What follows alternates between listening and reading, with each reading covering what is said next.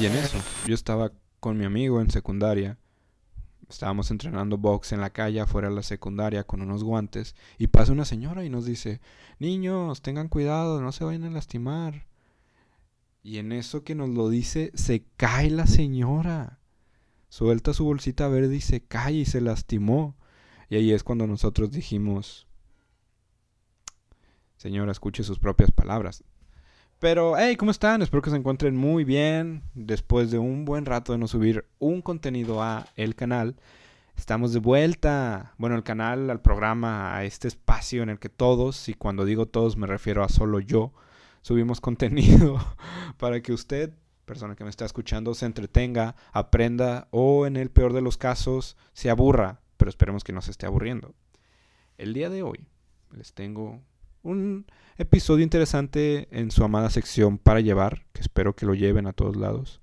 Y es que estamos grabando este episodio el 27 de octubre del 2022. Faltan cuatro días para Halloween. Uh. así que el día de hoy vamos a hablar de uno de los temas que me gustan, no me asustan tanto, que son los poltergeist. Uy, qué miedo, que espero que si están escuchando esto, no estén teniendo un poltergeist en su casa. Y si están teniendo un poltergeist en su casa, escríbanos a Instagram arroba podcast.normal. Eh, ahí pueden enviar un mensaje y díganos qué les está pasando. Pero de preferencia, mejor no lo hagan porque me va a dar miedo y no voy a contar sus anécdotas, solo me voy a asustar. Los poltergeist se pues, hicieron muy famosos en los 80s por esta película Poltergeist creo que es de los 80, 70, donde al parecer había una casa encima de un cementerio indio o algo así, y eran fantasmas y seres y atormentaban a los niños y cosas muy exageradas que en realidad no hace un poltergeist, porque de hecho hay varias teorías de qué es un poltergeist, aunque sé que la palabra alemana viene de fantasmas ruidosos, creo. A ver, vamos a buscarlo. Ya saben que para llevar es una sección en la que no venimos para nada preparados. Poltergeist. Y nos encanta juegos diabólicos en español. Wow. Que de hecho no sé si tenía que ver con el diablo. Poltergeist es como duende, una traducción por así decirlo. Aunque creo que literalmente es alemán y quiere decir fantasma que hace ruido. Un fantasma ruidoso, así es. Bueno, es un fantasma ruidoso que prácticamente está ahí, ¿no? O sea, estás dormido y hay un fantasma que empieza a decir, eh, güey, eh, güey. Y tú, ah, qué la chingada, ¿qué? Soy fantasma, güey.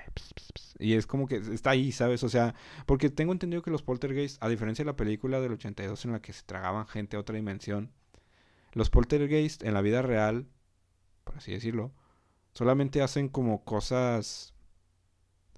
Pues cosas que te incomodan, pero no te hacen la vida imposible. O sea, por ejemplo, una gotera en tu casa creo que te hace más cabrón la vida que, puta madre, alguien está moviendo la silla en medio de la noche, que es como, güey, llegas y la silla de hecho está 3 centímetros movida, ¿no? Y dices, bueno, eso no afecta para nada a mi vida, o sea, qué miedo, alguien está moviendo la silla y no soy yo.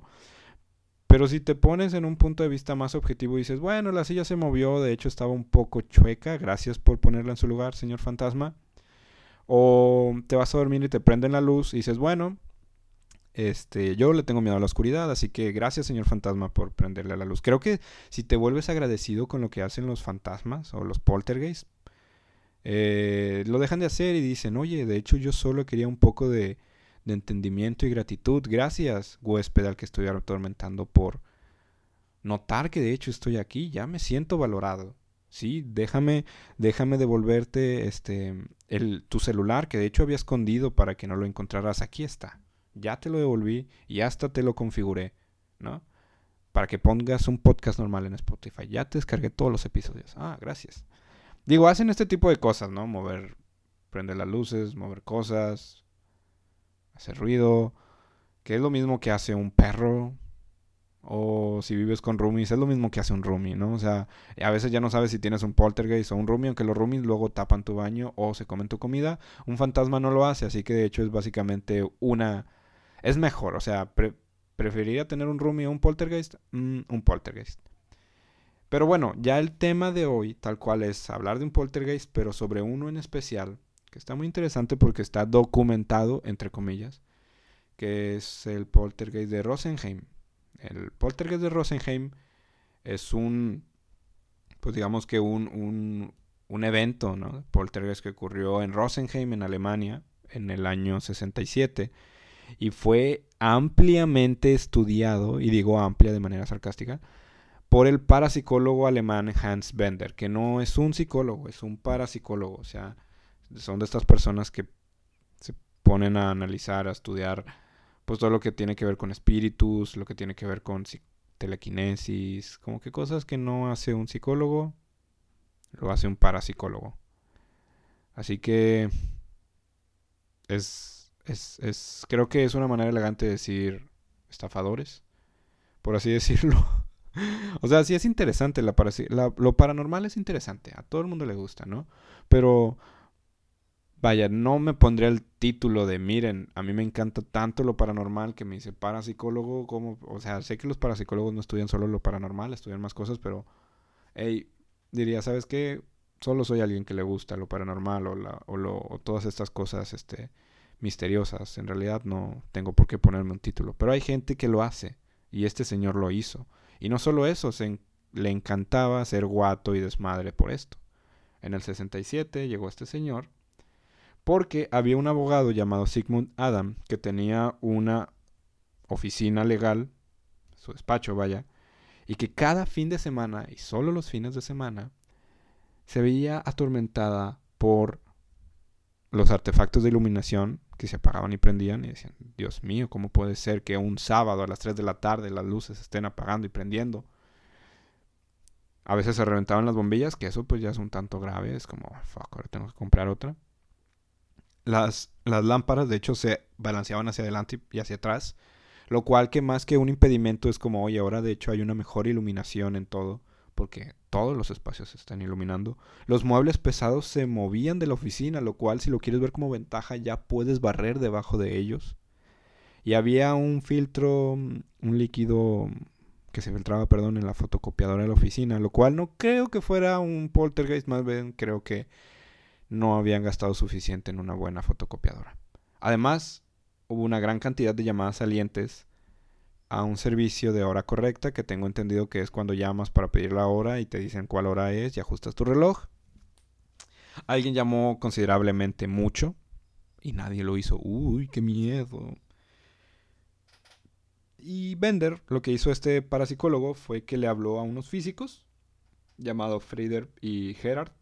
Realizaron pruebas, no específicas, solo dijeron pruebas, o Bender solo dijo que hicieron pruebas y decían que había una energía desconocida que estaba atormentando, por así decirlo, toda la oficina de un abogado, porque de seguro cuando tú eres un fantasma lo más que quieres hacer es atormentar lugares súper aburridos, porque no tienes nada más que hacer, ya eres un fantasma.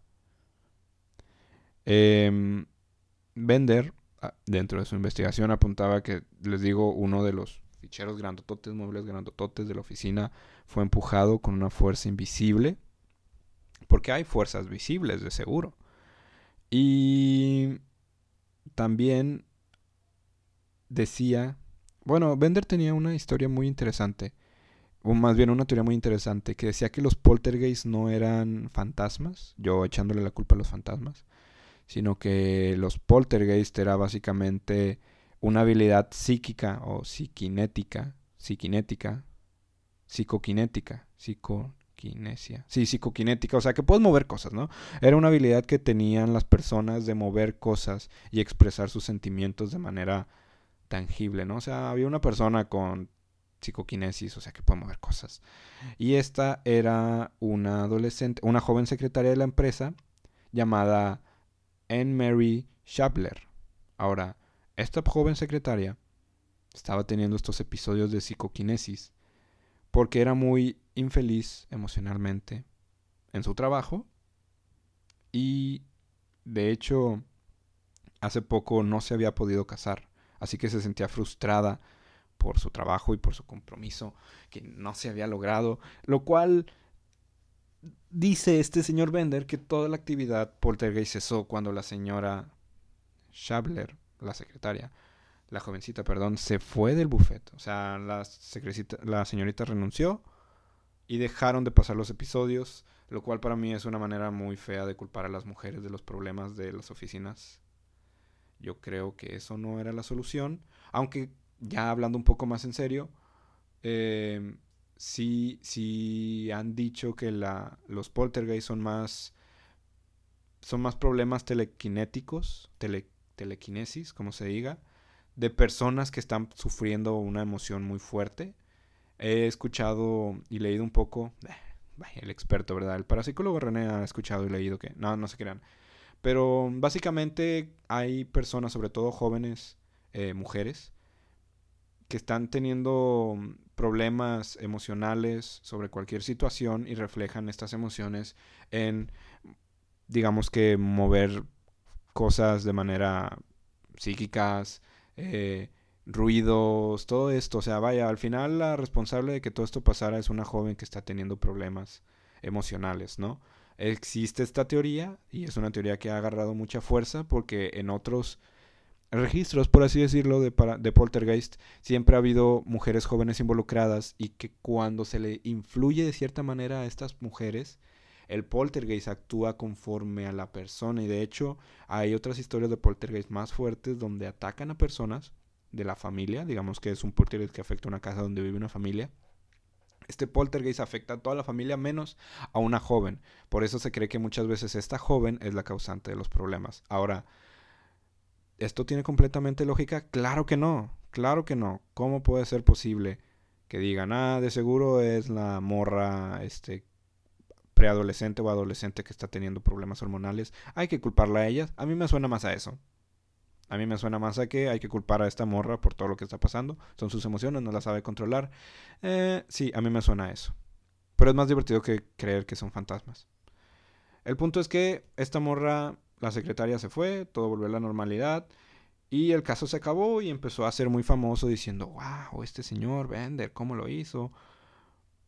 Pero pues después de toda esta publicidad que tuvo el caso, de hecho el señor Bender, parapsicólogo, fue criticado porque no siguió ningún método científico. Ahora, yo creo que si tú vas a ser un parapsicólogo, o alguien que estudia lo sobrenatural debería seguir el método científico. Y van a decir, René, pero lo científico no se relaciona con lo paranormal. Oigan, es simplemente seguir un método. Observación, hipótesis, prueba, conclusión, ¿no? O sea, digo, sé que hay más pasos, pero básicamente esa es la esencia, ¿no? Es como, a ver, algo está pasando, se están moviendo las sillas, observo, ya se movió una, Hago una hipótesis, ¿por qué se irá moviendo? Mm, de hecho, hay, hay mil hormigas debajo de las patas de las sillas que están moviendo las sillas. Ah, la hipótesis, las hormigas las están moviendo. Conclusión, sí, sí es. Haces una prueba y verificas que son hormigas. No sé, no sé, o sea, siento que no te cuesta nada, si eres alguien que está haciendo una investigación, seguir el método científico. Este señor no lo hacía, veía y anotaba de más. Y de hecho, en el 70, o sea, tres años después de que salió este caso, hubo un grupo de alemanes, autores alemanes, que hicieron el libro llamado Espíritus Falsos, Estafadores Reales, un muy buen título, que afirmaban que lo que había pasado, estos disturbios en el, en el buffet de abogados del señor Adam, del abogado Adam, eran de hecho falsas. O sea, los autores fueron a las oficinas de Adam y se dieron cuenta que de hecho en los armarios había bastones de goma pegado para hacer ruido en las paredes se... De hecho, también se encontraron que había hilos de nylon adheridos a, las lámparas eh, para que se pudieran mover. O sea, había muchas cosas que decían, mm, esto está aquí para... O sea, vaya, es que estoy leyendo, perdón, por eso dejé de hablar, pero básicamente había muchos facts como para demostrar que esto era una estafa. Y cuatro autores fueron a demostrarlo. O sea, que luego te das cuenta que el señor Bender, más que ir a demostrar si de verdad era mentira o no, lo único que está mostrando es, ok, ¿cómo puedo hacer una historia para que esto sea creíble? Que muchos amantes de lo paranormal hacen, por no decirlo casi todos. ¿no? Es como, a ver, em, se decía que Sí había apagones de repente, pero se decía que también había una máquina de rayos X que causaba cortocircuitos. El señor Adam puso una orden judicial para detener la publicación de este libro donde lo difamaban a él, pero no pasó. ¿Por qué? Pues porque se dieron cuenta que de hecho el señor Adam estaba mintiendo. El señor Bender eh, hizo cómplice, se hizo cómplice al afirmar que de hecho había cosas paranormales y demostrando que el señor Bender y el señor Adam no tienen nada de credibilidad y que todo era una vil mentira. ¿Saben?